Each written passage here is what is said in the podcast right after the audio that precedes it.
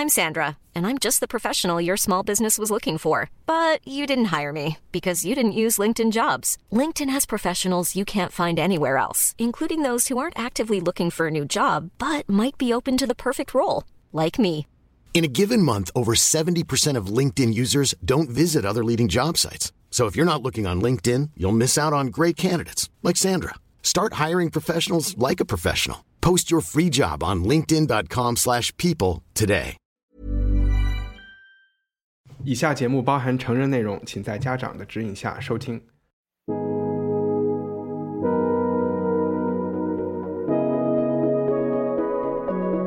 欢迎收听 Culture Potato 文化土豆，我是一康糯米。文化土豆是来自京城的一线文艺潮流圆桌节目，聊影视、书籍和艺术，也是苹果 iTunes 商店推荐的最值得关注 Podcast 之一。我们的官网是 culturepotato.com。如果你喜欢我们的节目，请别忘了在 Podcast 应用里给我们打分和评论，帮更多的朋友发现我们的节目。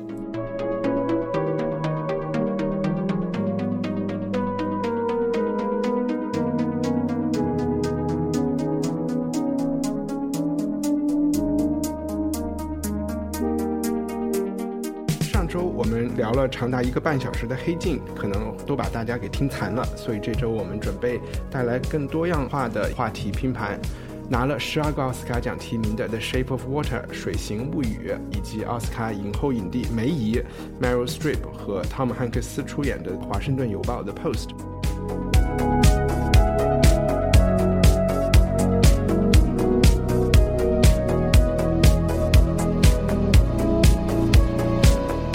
知道在大城市里的朋友有没有发现，最近打车、叫阿姨、啊、约快递和约 Podcast 嘉宾都不容易，因为我们已经进入了春运。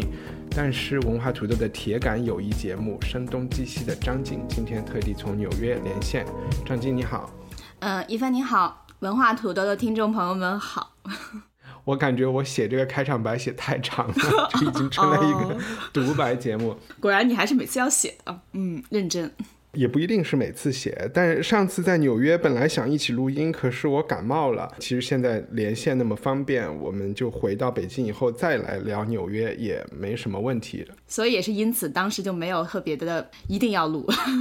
心态上是这样理解的。对，而且今天的这两部电影，说实话也只能和你聊，因为在国内没有公映嘛，所以也只有说住在美国或者是最近去了美国的人才有机会看这些电影，然后来聊天。嗯，我们第一部电影应该聊什么呢？就是现在声势最浩大的《水形物语》吧。嗯，其实一帆，你之前在纽约待了有一周多的时间，可以看电影还挺多的，为什么最后单单选择了在纽约看了这部？我要把这个问题扔给你们，因为那天就是和你还有可嘉还有 Sammy 我们一起去吃麻辣香锅。当时可嘉说了一句话，就是我们的一个 mutual friend，、就是说啊、要看《水形物语》，因为这部片子肯定没有办法在中国上映。当时我也没有追问是为什么，然后就去看了这部电影。说实话，看完以后我也。没有那么明白到底什么意思，所以你为什么觉得这部电影一定不可能在中国上映啊？这个问题还挺好的，因为如果 很直白的，就是说他，你前面也介绍了嘛，这个可能有少儿不宜的内容，所以它直接的有一些人兽相交的场面，所以大家都感觉从这一点上，它是万万不能通过有关部门的审查的。而同时，其实是因为呃，我有一些机会正好采访到了这个导演，当时是因为呃，他其实是二十世纪福斯是吗？我总是中文不太知道怎么去翻译。嗯，对，福克斯 Fox，他下面的一个呃拍文艺片的一个片场叫 Searchlight，是他做的这部电影，而他们的有关人员说，对于什么时候在中国能够上映也没什么把握，因为奥斯卡提名的像其他的嗯三块广告牌，这个上映的时间已经确定了嘛，嗯。像像他也是在奥斯卡有如此多的提名，但是目前都没有什么明确的声音。你刚才提到了你采访了这个导演叫 Guillermo del Toro，你可不可以介绍一下这个导演的背景，然后顺带把这部电影的咱们不百分之百剧透吧，就把它大概讲的是什么介绍一下。呃，其实是一个比较机缘巧合，是因为呃，时尚先生就是 Esquire China 他们在做一个巨匠的系列的节目，想请我去采访这个导演。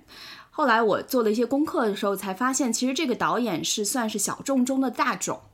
他是有相当一部分非常忠诚的粉丝在中国的，而且他在中国其实是有一些出版物的，有一部分的特别喜欢电影的人是对他很了解的，很多人称他为是墨西哥的国宝级导演，或者说墨西哥最重要的三个电影人之一。这个中文他的名字叫吉尔莫·德尔托罗。呃，这个导演挺神奇的，就是我觉得他跟很多，包括整个好莱坞，我觉得整个电影界的很多导演经历都不太一样。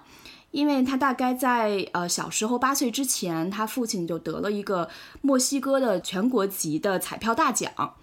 等于他们家他的命运就一下子扭转了，就成为了一个有钱人。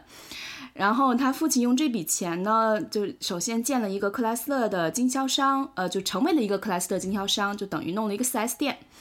然后啊，又买了个大房子。从小可能这个德尔托罗他就是在这样的一个家庭环境中长大的，呃，意味着家里比较富裕，然后他想要什么都可以。然后他其实就在家里慢慢收集了大量的收藏，而且这些收收藏都非常的独特。比如说，他其实有很多的蛇。呃，一些动物的标本，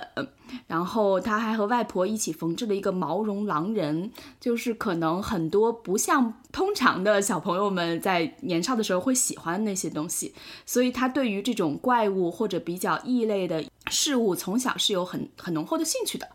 而与此同时，他妈妈其实是他自己说，My mother is a witch，就是他妈妈是一个巫女。而神婆，神婆对，可能神婆的翻译比较合适，因为她妈妈是可以用塔罗牌和那个树叶的形状给人算命的。是她在九三年拍摄的第一部长片，拿到了戛纳的评论奖，所以也借此进入了好莱坞，也从墨西哥搬到了洛杉矶。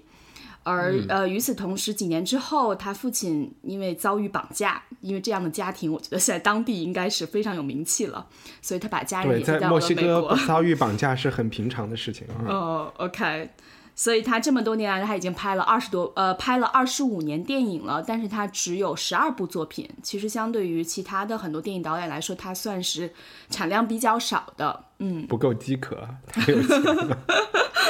而他其实跟其他导演还很不一样的一点，就是他很多的作品，我不知道听众朋友们有没有人看过《潘神的迷宫》，像这样的一些作品，他都是不要任何的薪水的，等于他把他的薪水捐出去去拍摄这些电影，甚至有一些电影他是自己还会放钱进去的，反正就比较任性吧。这所以墨西哥的彩票到底是多大的一个奖？反正他现在是在洛杉矶的西北部。他跟我描述他的房子其实是两个相离很近的连在一起的那种大 house。那你是在哪儿采访他的呢？其实我们是很希望能去他的房子的，因为他的房子就像一个巨大的博物馆一样，有大量他的藏品。就像刚才我我们说的，从小是那些收藏，等大了他慢慢有一点钱，更加有钱了以后，他会买那些人形高的那些标本。所以他所有的钱基本都放在这个用于收藏和陈列这一部分的投入上了。不幸运是因为，就是因为他这批收藏实在是太有趣了，所以他这一批收藏拿去了多伦多去展览。而在此之前，他在那个呃洛杉矶的市立博物馆，就是也是非常好的一个博物馆，LACMA 也做过的这个展览。嗯，藏品不在家，他就觉得可能请我们去家里的意义不是很大。最后就是在 Beverly Hills 的四季酒店做的采访，嗯，OK，那也不差。所以我觉得你刚才介绍的这一段背景，其实对理解《水形物语》是非常有帮助的，就让我意识到 De Toro 它是一个。他就生生活环境比较好，他自己其实是一个童心未泯的人，但是他的童心同时又不是迪士尼的那种童心，可能充满了墨西哥的历史传统，充满了他的亲戚、他的奶奶、他妈妈给他的呃各种影响。然后当他长大成人，然后又有钱之后，他能够。又用成人的手段和更丰富的理解力去重新诠释他小时候的一些想象，也许就成为了呃，不管你刚才说《潘神的物语》也好，或者是呃叫什么《潘神的迷宫》也好，还是 Shape 还是 Shape of Water，那 Shape of Water 具体它讲的是一个什么故事呢？整个的情节其实并不复杂，很大程度上是它渲染出一种很神秘、很迷离的一种氛围吧。它把整个的故事是设定在一九六零年代，也就是冷战的期间。然后故事的主角是叫呃 Eliza 是吗？Eliza。Eliza 她是一个哑女，就是她不能讲话，因为小时候一一个意外就失声了。她在一个政府内部非常森严的一个实验室里边担任一个清洁工，而他一直的生活都挺寂寞的，可能唯一的日常生活的一点快乐来源就是跟他的同事有一个女同事相处的很愉快，然后跟还跟他的隔壁的邻居老头儿啊、有时候一块儿吃个甜点什么的。嗯，直到有一天，这个实验室被送来一个半人半兽的怪物，包括这个送的这个过程，气氛也变得很紧张。而这个实验室其实是想从这个怪物身上提取一些对他们嗯制作一些生化武器有帮助的一些物质，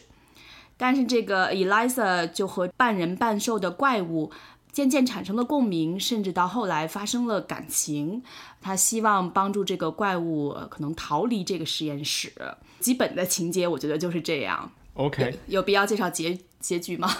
我觉得可介绍可不介绍，但是这个电影你觉得是是一个爱情故事对吧？它还是算童话爱情故事，说白了和《美女的野兽》有一点像。对你这个判断，其实也是我当时采访的时候也问到他，呃，我说可能有些人就会觉得这个电影是一个美女与野兽的故事，但是其实他。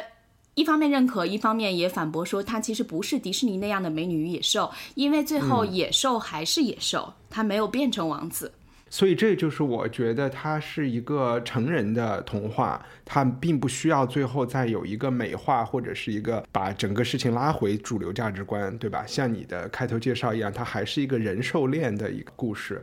怎么说？我觉得你刚才说他们之间发生了感情，他们之间不仅仅发生了感情。我觉得这个电影最刺激的地方就是他们之间发生了肉体的关系，而且这个电影确实也是给了一些镜头吧，满足了你的一些好奇心的。嗯，我不知道你看那个电影的时候，当时场景是怎么样的？因为我可能看的算比较早，因为我是实际上先采访之后才看的电影。我看的时候，其实当时那个厅还蛮大的，但是几乎都坐满了。就当他们发生肉体关系的那个瞬间，可能观看整部电影的观众们都没有预期到这一刻真的会以这样真实的一些方式发生，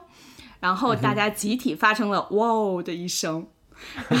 我觉得那个感觉是挺奇妙的，就是会觉得，哦、这可能是为什么呃有些人呃愿意在家里看电影，有些人更愿意在电影院看电影，就跟大家一起去感受那个瞬间。而我相信那个瞬间确实是让很多人很意外的。我是在一个小厅里看的，而且已经这个电影已经都获得了奥斯卡提名了。晚上九点半，同时也没有那么多人看，所以大家可能大概知道情节，除了我和三米不知道。所以我们在出现这个情节的时候，好像大家没有发出任何声音。但是看完了以后，确实有一种感觉，呃，我后来也觉得这个感觉不一定是对的，就是说。这是不是说好莱坞在一直拓宽话题讨论的边界？呃，一种观点就认为是，比如说同性恋以及跨性别的一些话题啊、逐渐的走向主流之后，现在终于出现了跨物种的恋情，而且让人想到。就是在这个道德上比较保守的这些人，曾经在同性恋婚姻的呃讨论中就会说啊，那我们今天同意人和、男人和男人结婚，下一步是不是男人和和驴子就可以结婚了？就会有这样的讨论，好像这部电影就很风趣的接招，然后说嗯，确实是会有这样的事情发生。你你怎么看？我的理解是有一点点相反的，我觉得实际上，嗯，好莱坞相对而言还是比较保守的，这也是为什么我觉得，呃，这个德尔托罗他还是比较的有意思，包括他的一些电影也比较有意思，因为这部电影说实在的，即便在美国评价也蛮两极的，一方面就像你刚刚提到的，觉得他童心未泯、浪漫至极，另一方面，其实我跟一些美国朋友聊起来的时候。就像 Wall Street 那华尔街那些搞金融的人，他们就觉得这个电影就是，就这个导演有点 creepy 啊、或者是 有点怪癖，嗯他们不能够真正的接受和理解。当然，整个 Wall Street 人可能也比较的那个相对而言 保守一点吧。嗯，另外我觉得是。因为去年的奥斯卡，我不知道你还有没有一些印象？就去年其实整个的电影还是比较的政治正确的，包括这一次这个呃《Shape of the Water》里边那个演呃 Elisa 的同事的那个演员，他其实去年演的一个电影，就是应该他叫呃 Octavia Spencer 啊啊，Yeah，Octavia Spencer，他去年演的那个 Hidden Figures，其实他就是嗯，嗯，就是去年的几部电影，包括啊，我一下忘了那个的名字，最后拿了奥斯卡奖 The 的那 Help 个，是吗？就是一个小成本电影，啊，Anyway，嗯，就是跟那个《爱乐之城》最后搞了一个乌龙的那个电影。嗯，真的应该查一下。没关系，因为去年的这个时候我还没有做播客，所以根本不看电影。好的，反正可能去年我想描述的就是说，呃，因为 Trump 刚刚上台，而且 Trump 上台之前那一年，其实大家这种讨论也是变得整个的相对而言比较政治正确一点吧。所以今年的电影整体比去年还是有趣一点，因为大家可能。呃，整个的讨论就更多样性、哦，所以更丰富一你点你。指的，你所指的政治正确是是说它比较循规蹈矩，符合传符合传统价值观，而这一部电影其实是呃不政治正确的，对吧？对，我觉得这是这部电影其实对于大多数人来讲是意外的，是他可能以往的一些观影经历中没有太多有类似就看过这方面电影的。比如说，我相信《潘神的迷宫》也是相对比较少的人看过，包括他早期的作品《地狱男孩》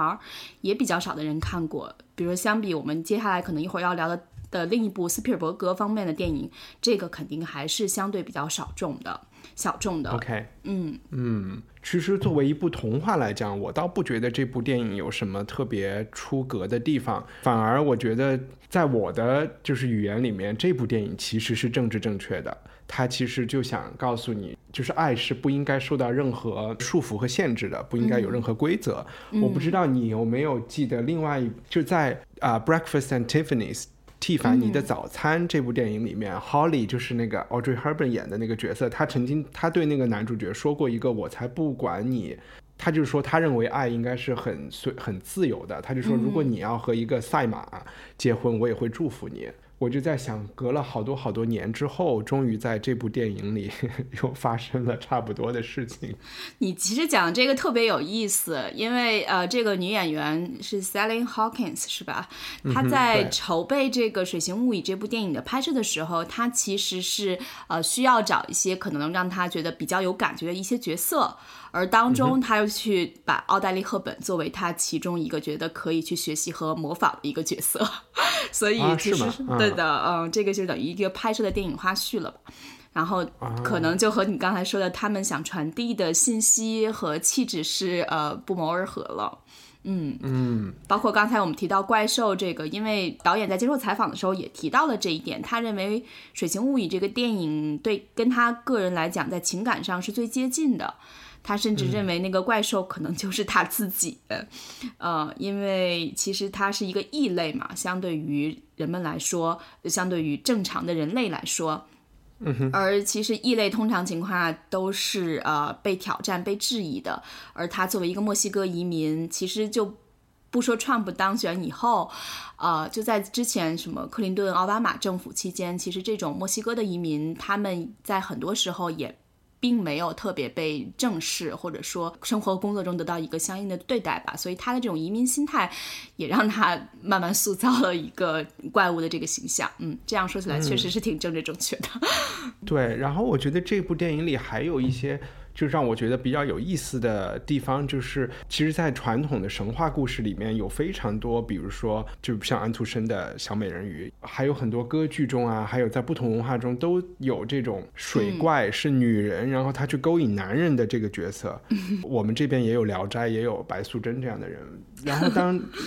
呃女生是一个妖怪的时候去勾引男人，好像大家对于这个搭配是非常习惯的。这部电影把让这个男人是一个怪兽，我觉得他的这个反转挺有意思。另外一个反转就是在这个男女的关系里面，其实 Sally Hawkins 演的这个人类是一个强势的角色，对反而这个男性的怪兽角色是一个弱势的。呃，我觉得这里面又是另外一个反转。嗯，呃，也许是这些反转让人觉得这是一个特别出格和呃有一些不好意思的话题，但如果你想想把这些角色都对调一下，也没没有什么大不了的。对，我觉得可能这个里边 Sally Hawkins 他这种角色，让人更觉得他跟这个怪物之间是有点不仅仅是异性之间的，更多有一点像母子之间的，等于他 take care of 这个人这个怪兽，因为他遇到了一些麻烦和危险，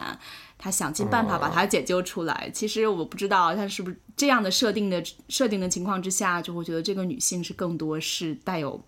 包容啊、母爱啊，然后嗯。更多的像是一个在照顾她，从情感到她生活方面。其实不是，因为 Sally Hawkins 这个女生的角色，她一直就水对她来说。一直就是一个非常感性的东西。首先，他是他表达不了嘛，他是哑巴，然后所以他嘛没有什么朋友。你会看到他每天的生活，他有点像天使艾美丽一样的一个存在，就是说他有一个自己活在一个自己的精神世界里面。每天的一个呃一定要做的事情，就是也不知道是不是每天都做，反正电影里讲他每天起来洗澡，在浴缸里，它就会有一个自慰的一个时间。所以水和它之间的关系，它可能一直就有这一类的 fantasy。我我觉得。嗯，对，不不过整体这个水的意象确实是在整部电影中，就 shape of water 这个 water 这个意象确实是非常的明确的，对，它就是像一个舞台一样，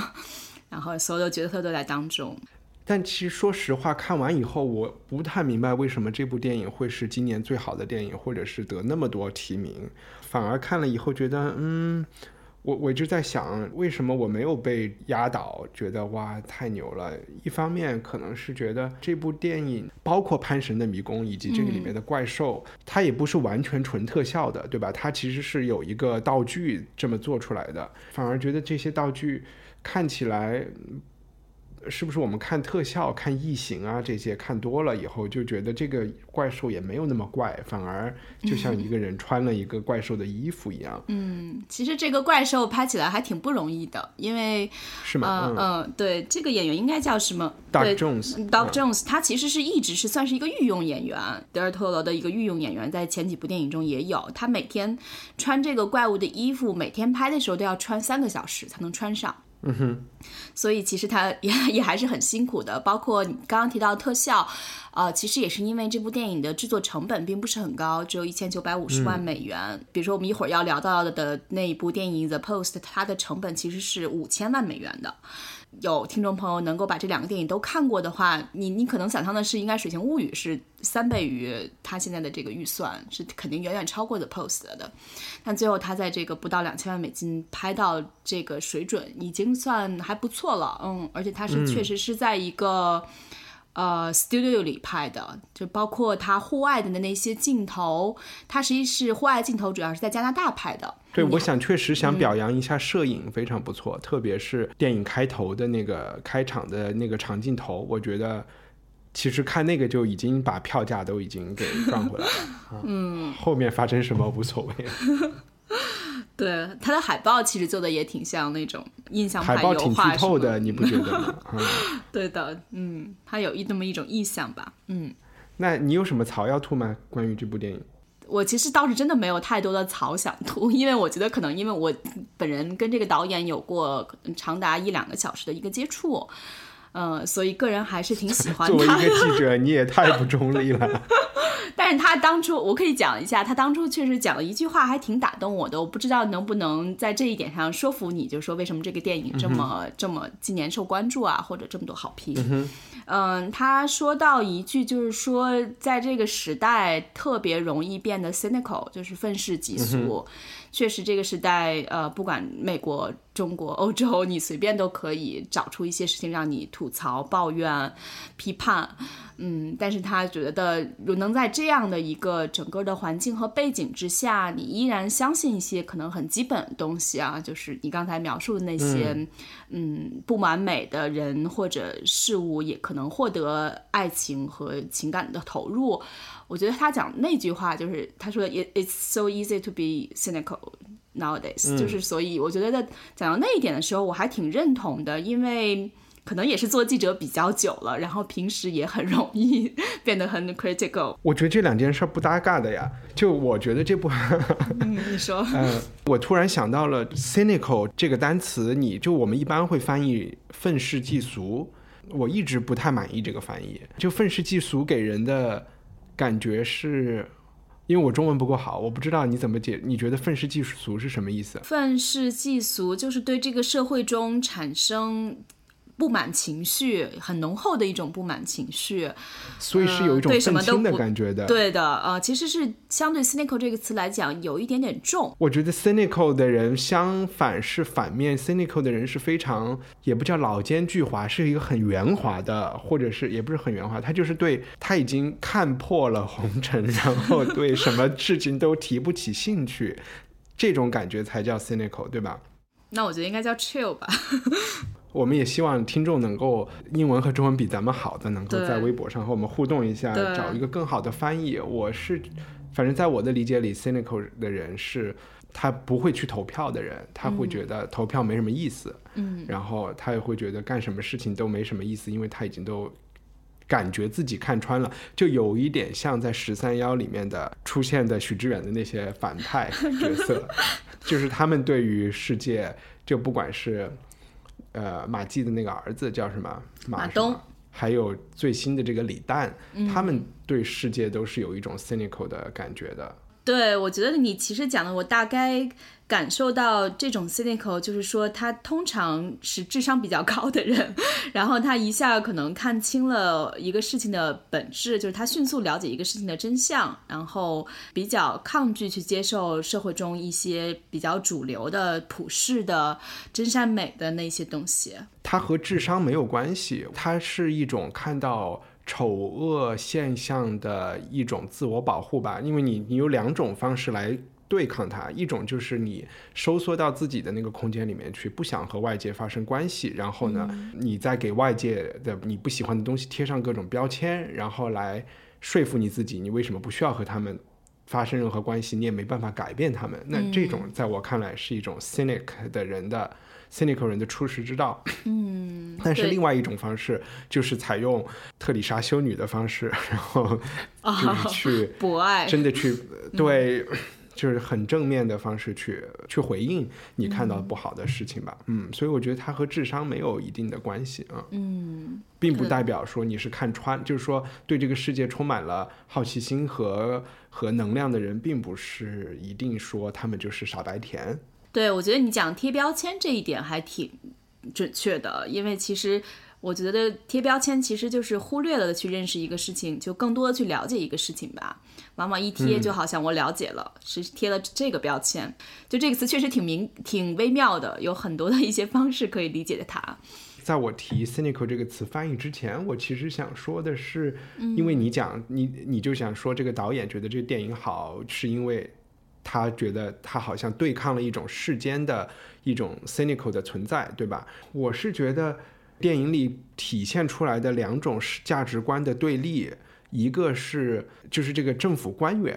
嗯哼，就是这个 Michael Shannon 演的这个人的角色，大反派，他是一个反派，对吧？因为他把这个水怪抓来，然后他又在一直追捕要救这个水怪的 Sally Hawkins。嗯，他在这个电影里的形象是完全是那种美国所谓的这个工业军事机器的一部分，对吧？然后他也他有情感的人，他也不是没情感嘛，他的家里面完全是属于那种五十年代非常美好的，呃，非常消费主义的这种。他家里面每个电器都有，然后有一有一个待在家里照顾他的老婆，然后带着小孩儿，就属于那种广告海报里的美国存在。Sally Hawkins 代表的是这种边缘人，就是没有挤进这个资本主义的这个呃这个社会里的不能成功的。他因为他是边缘人嘛，他和他的室友以及水怪都属于这个社会的边缘人，所以在我看来，这个电影想讲的是一种边缘人和主流价值观的一种碰撞。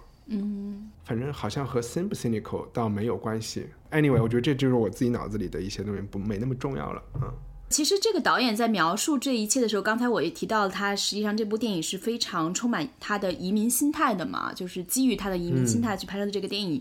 然后他其实讲到这个移民心态的时候，他还讲到了是说，他认为现在这种比如 Trump 这个时代的白人至上主义，其实就还挺像呃冷战时期那种意识形态的激烈对抗。但是我觉得有时候谈及这一点上，多多少少有点极端。如果仅仅是出于这种作为移民的这样一部电影去对抗目前的这种白人至上主义和这种美国的两极分化的现状的话，我觉得如果你让我吐槽的话，我觉得这一点格局有点小，没有能够做到一个像一个世界公民，或者说是一个更大的、更他所去想传递的那种什么真善美那些东西更跳脱出来他的。其实我觉得这个电影是可以的。嗯，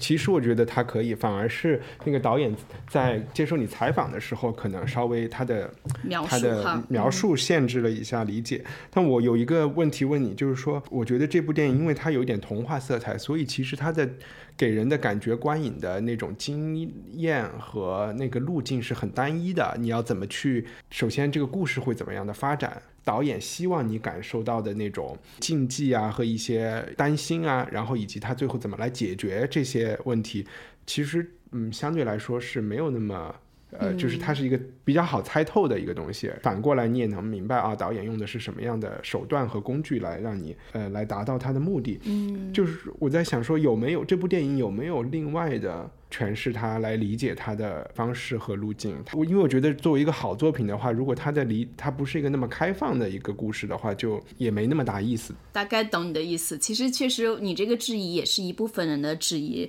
这个电影没有那么的呃 sophisticated 吧？你是想想描述的是嗯这一些、是吧？比如说，可能跟一些经典传世之作相比的话，其实我是想说，他们不是说这个水怪是亚马逊河里面的一种神嘛？嗯，我就在想，他是不是利用了 Sally Hawkins 这个角色，然后最后还给别人带来了那么大灾难？就是结局可以有另一个解读，是吗？对，Sally Hawkins 对他的爱其实充满了他自己想象世界中的一些东西，和他自己的就是他自己的一些投射。反而这个怪兽无非是想他要抓住一切救命稻草，让他重返大自然。最后这个电影是想说他们就在神话世界里永远的幸福生活下去了吗？还是没有？这个结局倒没那么准确，但是其实我觉得你说的这一点，不管是不是一种解读方式的话，但我认为有一点倒是确实呃还是非常可能的，那就是这个女主角她很大程度上是。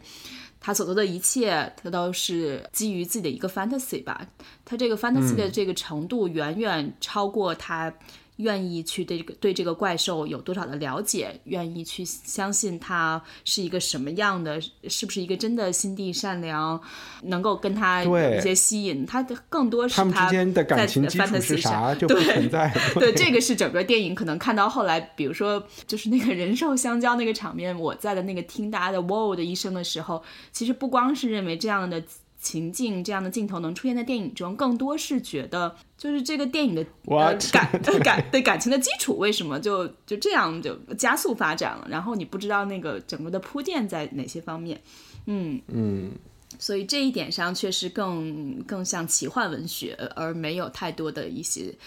比较的工整的叙事吧。嗯 Anyway，那我们进入下一部下一个电影。反正《水形故事》，我相信有这个人兽相交的场面，大家都会是去看的，所以也用不着我们再推荐或者不推荐。那下一部电影，我就觉得是一部不一定那么多人都会去选择看的电影，是斯蒂芬·斯皮尔伯格导演的《华盛顿邮报》的《Post》。华盛顿邮报叫 The Washington Post，但是美国人就是记者圈的人就说的 Post，也就都是指的是华盛顿邮报了。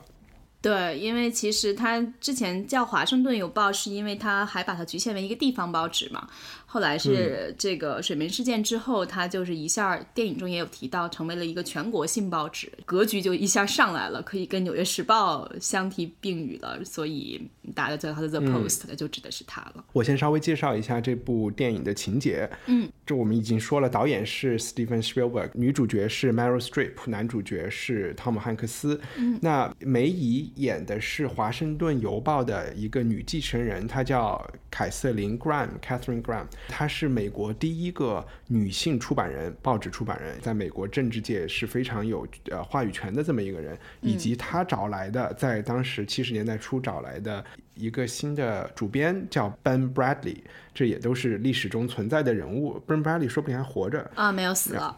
啊，也死了啊，几年前，但是挺长寿的。嗯，嗯，是汤姆汉克斯演的。那他们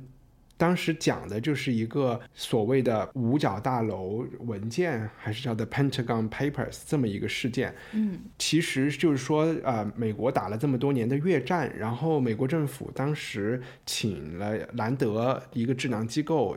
再找了一堆学者，其实是做了很多，就是关于他们能不能在越越战中胜出的一个呃调查研究的。那这份研究的报告就指出，美国在越战过程中是。相当于下了非常多的臭棋，而且很早就告诉了政府，这是一场不可没有办法胜出的一场战争。那打下去就是劳民伤财、死人的一个过程。嗯，但是一届一届的美国呃总统，从 JFK 到约翰逊，然后到后来的尼克松，呃尼克松，他们都选择了，他们都不希望美国对在自己的任界让。美国撤撤军显得好像是打输了，所以就一直朝那儿送美国士兵，一直在那儿，相当于一直在把美国人送到往火线叫死人坑里面推吧。嗯，这个秘密的调查报告就被《纽约时报》发现了，然后这部电影呢，在我看来就非常奇怪的去讲了一个一个比较偏的故事，就是讲 《华盛顿邮报》是怎么来。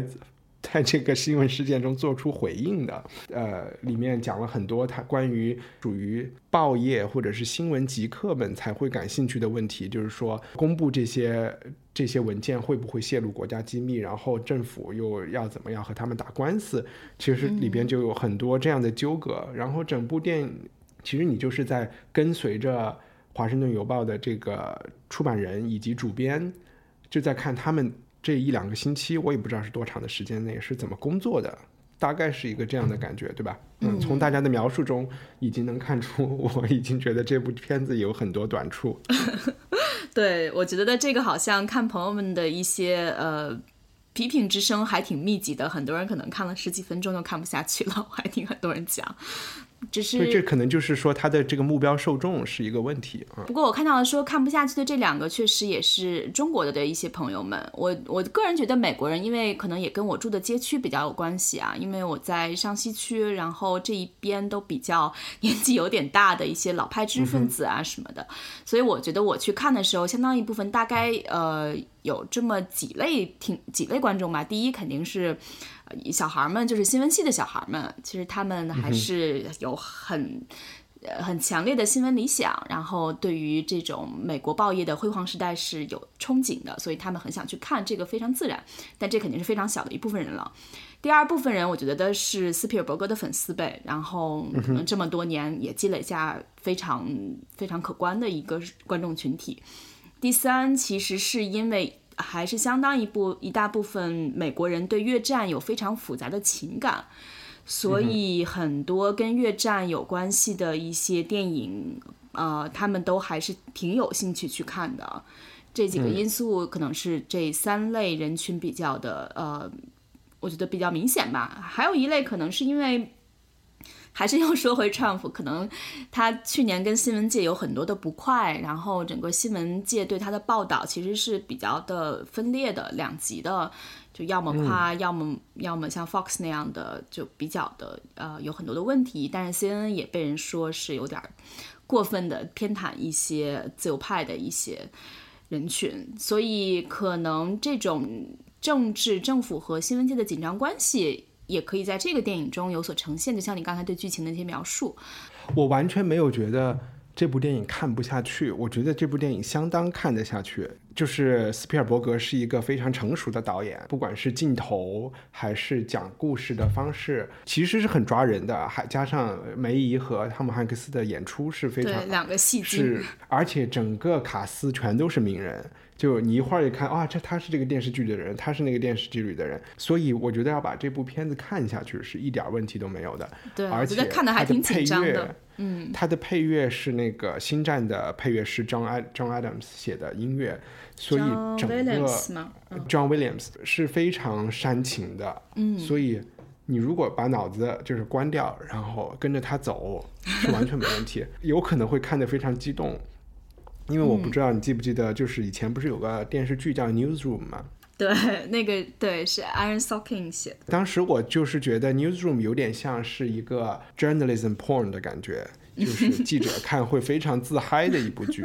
到了 The Post 就感觉它是一个呃施皮尔伯格拍的 journalism porn，就成本更大、明星更更强的一个豪华阵容的 journalism porn。我对他的批评就是说，他这部电影到底想说什么？当然，我首先来自我回答，他到底想说什么？他肯定是想。对川普做出一个回应，因为我有看到这部片子是施皮尔伯格二零一七年初才看的剧本，然后九个月的时间就把片子给拍出来了，说选角色就花了十分钟啊。当然我不知道他是想以最快的速度给川普一个回应，还是说想赶这个奥斯卡颁奖季，这我不太明白。但都有吧，嗯，通过一个。历史事件来来回应川普，我觉得这个回应太弱了，影射当下这个手段稍微有一点弱，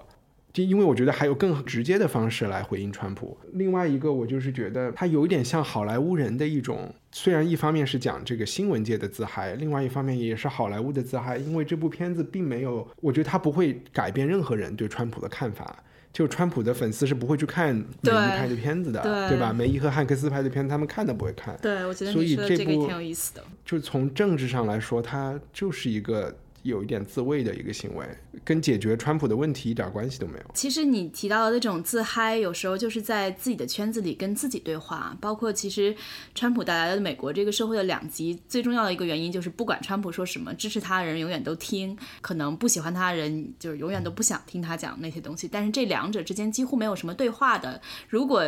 就像你说的，斯皮尔伯格真的有这种宏大的心愿，想弥合两个之间的这种重大的区隔，他其实应该做一种增进对话的工作，而不是，嗯，可能拍这个电影最终还是会让，呃，不喜欢川普的的人依然坚信他们的自由派那一那一些。而且让他们逃避到一个更辉煌的他们的这个世界里面去，对吧？这个梅姨的这个角色 K Graham，他代表的是完全是另外一个世界的人了。嗯，就是前九幺幺这种华盛顿的政治精英能够操纵一切的一个世界。而且我觉得整个电影中有一些不太自洽的地方，比如说。嗯，你看电影当中可能有一点点剧透啊，有些剧情呃，有一些台词他提到了是说有两次吧，走进会议室的时候，他都有这种感觉自己是这个会议室中唯一的女性，对吧？所以他有一个非常强烈的心理暗示。然后他其实是想打破这个玻璃天花板，他想说这个不是我父亲的报纸了，也不是我丈夫的报纸了，现在是我的时代了。那其实是有一点挺宣言式的一些告白。但是他在最后做出这个出版的这个决定的时候，又显得非常的随机，呃，没有一个充分的理由能够支持他做出这样的决定，就会觉得呃前面的那种情绪的铺陈和后面他做这个决定的当时那种紧张和就是特别慌张那个状态，不是特别的，就逻辑上不太能够连在一起。嗯，我是这么看的。我觉得你讲的第二个问题就是，其实是这个电影一个比较致命的问题啊。首先，我觉得你讲的，她作为第一个女性出版人，在一个男人的世界，在五十年代、六十年呃六十年代吧，能够走上这个舞台，这是这部电影里我觉得最有意思的地方。就虽然说梅姨的演戏的方式是很舞台剧的，把一些东西演得很夸张，就生怕你看不出来。但是当时的那种情况和他的那种不自信和逐渐的自信的过程，我觉得不仅是是这个电影里最有意思的地方，也是 Catherine Graham 这个人在现实生活中他确实起到了这个作用。在你说到他最后，因为这个电影就是他所有的情节的设置铺成，最后的爆发的那个点，就是他们要不要违抗美国司法部的命令，不准他们出版。而他们要去做这个出版的决定，千钧一发就是在 Catherine Graham 最后要不要做这个决定上面。但是在我看来，这个决定一点都不难啊！我也不觉得这个人，我一点都不觉得对于他这样的一个出版人，在他的那个决策，对作为主编和出面人都不是艰艰难的选择。嗯，这是你就是可以水到渠成、成名立万的一个千载难逢的机会，有什么？做不出这个决定的呀，我就觉得这一点是，而且作为记者，他们又是那种这么看得起自己的记者，嗯，我觉得这是一个非常基本的事情，对吗？对，还那么前面都那么热血，然后最后一刻变得那么的躲闪，然后我就觉得，嗯，对，我觉得这个东西是倾家荡产把钱拿去买这个 paper 都会都应该买来发表的，怎么会？对我我觉得这个是有点说不过去的，所以我也不知道他为什么要选择来讲，不去讲《纽约时报》那一面。就是他们是首先出版的故事，而来讲华盛顿，这是为什么？对，而且其实我觉得当时看完了以后，很多人的呃有一个反应就说，哦，《纽约时报》好苦啊，就是觉得最早是明明是他们先把这个事情搞出来的，但历史上书写的一笔是给了华盛顿邮报。嗯，而且就是真正泄露机密的这个人，所谓的这个吹哨的这个人，Daniel Ellsberg 嗯。他在这个电影里就完全是一个非常配角的人物，你不觉得他才是？就是他怎么把这些文件给这么几千页的文件逐渐的偷出来，也是一个很好的故事嘛。然后他怎么和和华盛顿邮报的沟通啊，这些都是很轻描淡写的，就大对，我觉得那一点是我刚看开头的时候以为是要他着重去铺陈的一个部分，因为也很好奇，他是有给了一些镜头，但是还是非常弱。他好像还是就是比较伟岸的，让这个呃梅姨和 Tom Hanks 出现，就他们两个都非常举足轻重的 人物，而那个就更多的像是一个支持性角色。这一点我觉得主要这个故事整个讲起来，首先我觉得水门事件和这个五角大楼的泄密事件，其实有很多的电影都讲过了，等于他在重拍一个大家相对有一些基本概念的题材。但是整个的拍摄完了，感觉还是很像一集美剧，觉得似乎应该有些前情，也应该有些后续，并不是一个特别完整的故事。你老把这个五角大楼的这个泄密事件和水门事件相提并论，其实这部电影讲的是五角大楼泄密事件，嗯，并没有讲水门事件，对吧？我只是想说，对对对对，嗯，更清楚一点。对，因为之后的水门事件也是跟华盛顿邮报有关系，所以就而且这部电影的最后一幕，可能最后一分钟。讲的就和以前讲水门事件的那部电影叫《All the President's Men》是一模一样的。对，那个很老的一部电影了，可能也是大多数人看过的，崔新文看过。对，嗯，所以他那个电影结束在水门事件，给人的感觉不知道是不是因为主要人物都是一样的，尼克松，然后 Catherine Graham、Ben Bradley 这个主编，所以不知道他是不是下一步想拍水门事件。嗯，他可能是觉得那个也许拍过了，他这个是等于像之前的一些铺垫。嗯，对的，明白。其实今年还有一个是关于水门事件的电影吧，就是叫《Mark Felt: The Man Who Brought Down the White House》。这部电影相对而言可能看到的人就比较少了。呃，反正我也是正好已经都拍出来了，是吗？对对对对，今年不知道为什么这个相似题材还拍的挺多的，但是确实那个电影拍的特别的。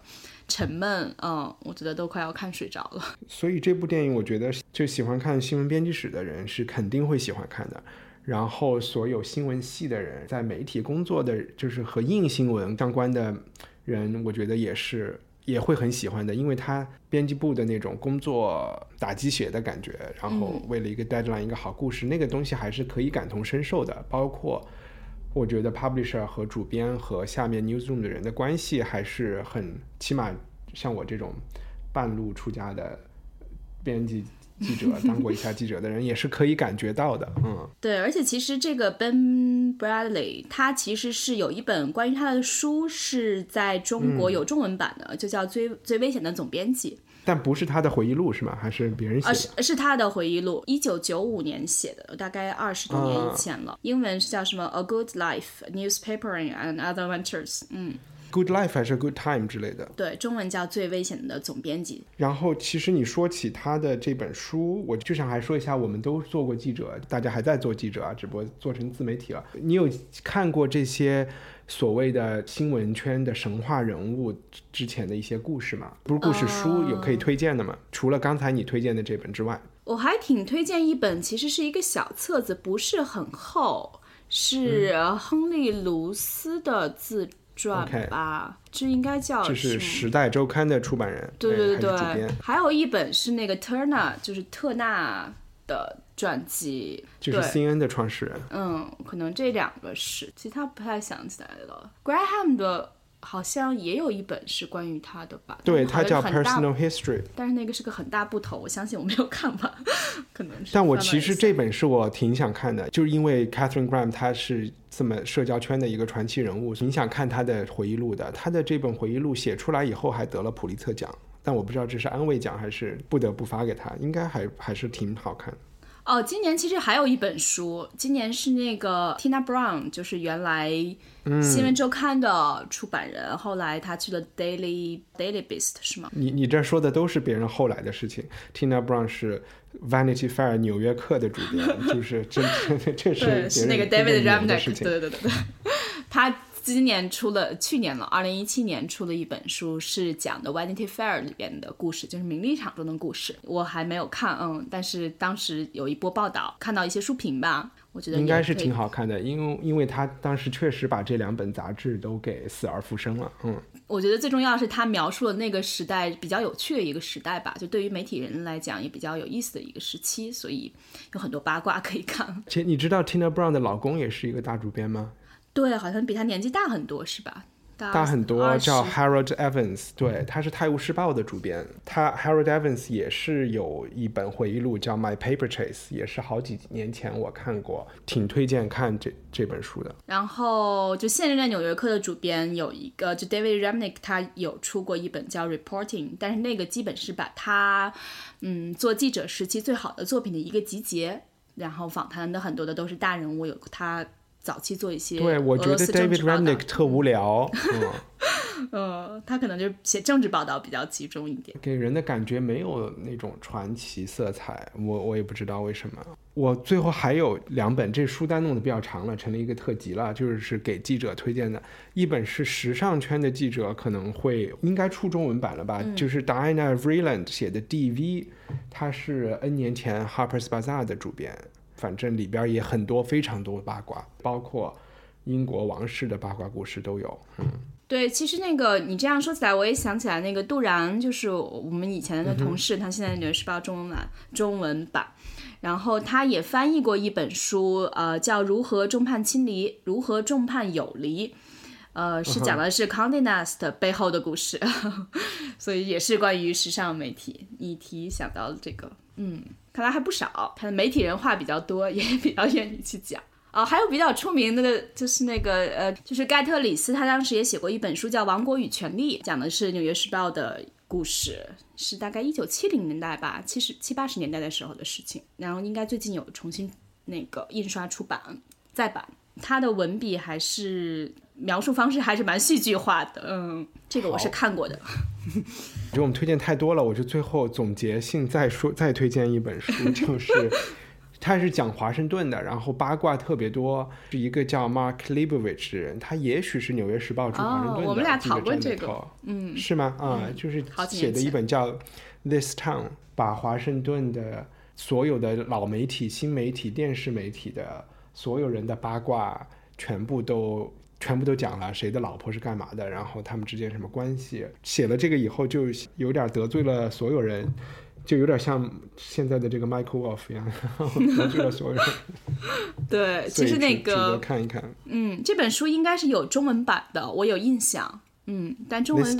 对的，中文翻译成什么我忘记了，比较确认它是有中文版的。我当时也对这个书挺感兴趣的，所以我也应该是他一四年、一三年底出版的吧，一三年、一四年的样子。反正是另外一个世界的前川普时代，另外一个世界。对，我觉得 Michael Wolff 也挺有意思的，就是因为其实我以前有看他的 Instagram，他是我的一个朋友的朋友，然后之前他 Instagram 还发了很多私人生活啊，包括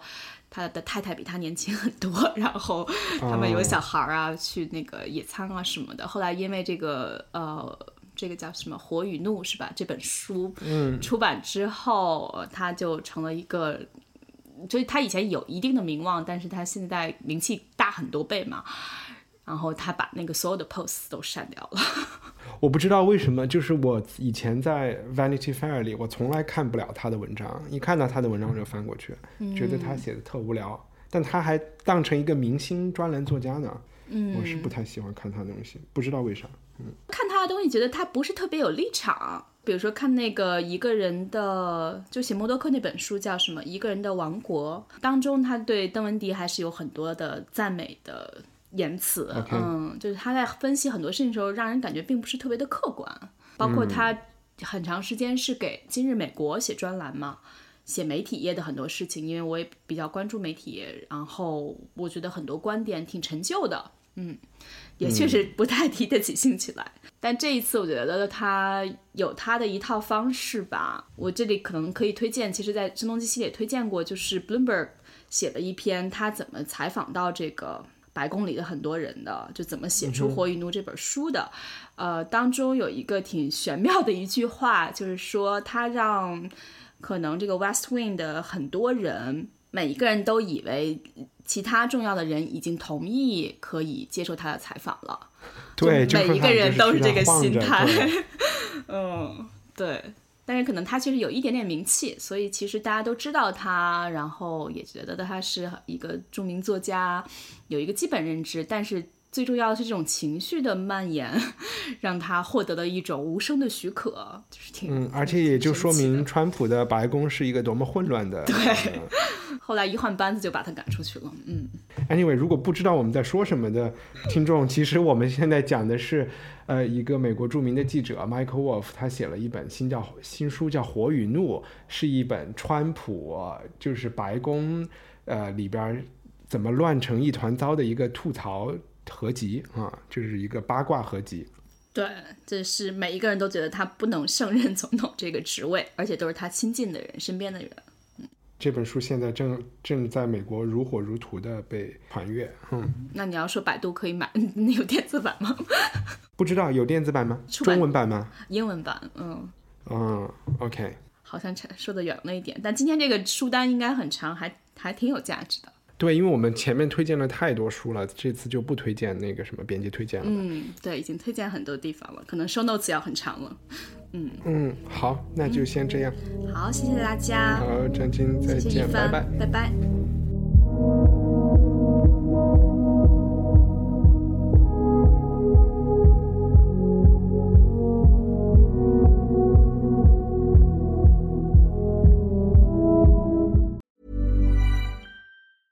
Even when we're on a budget, we still deserve nice things.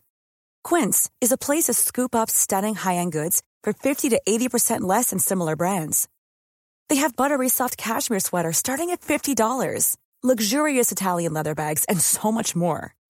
Plus, Quince only works with factories that use safe, ethical, and responsible manufacturing. Get the high-end goods you'll love without the high price tag with Quince.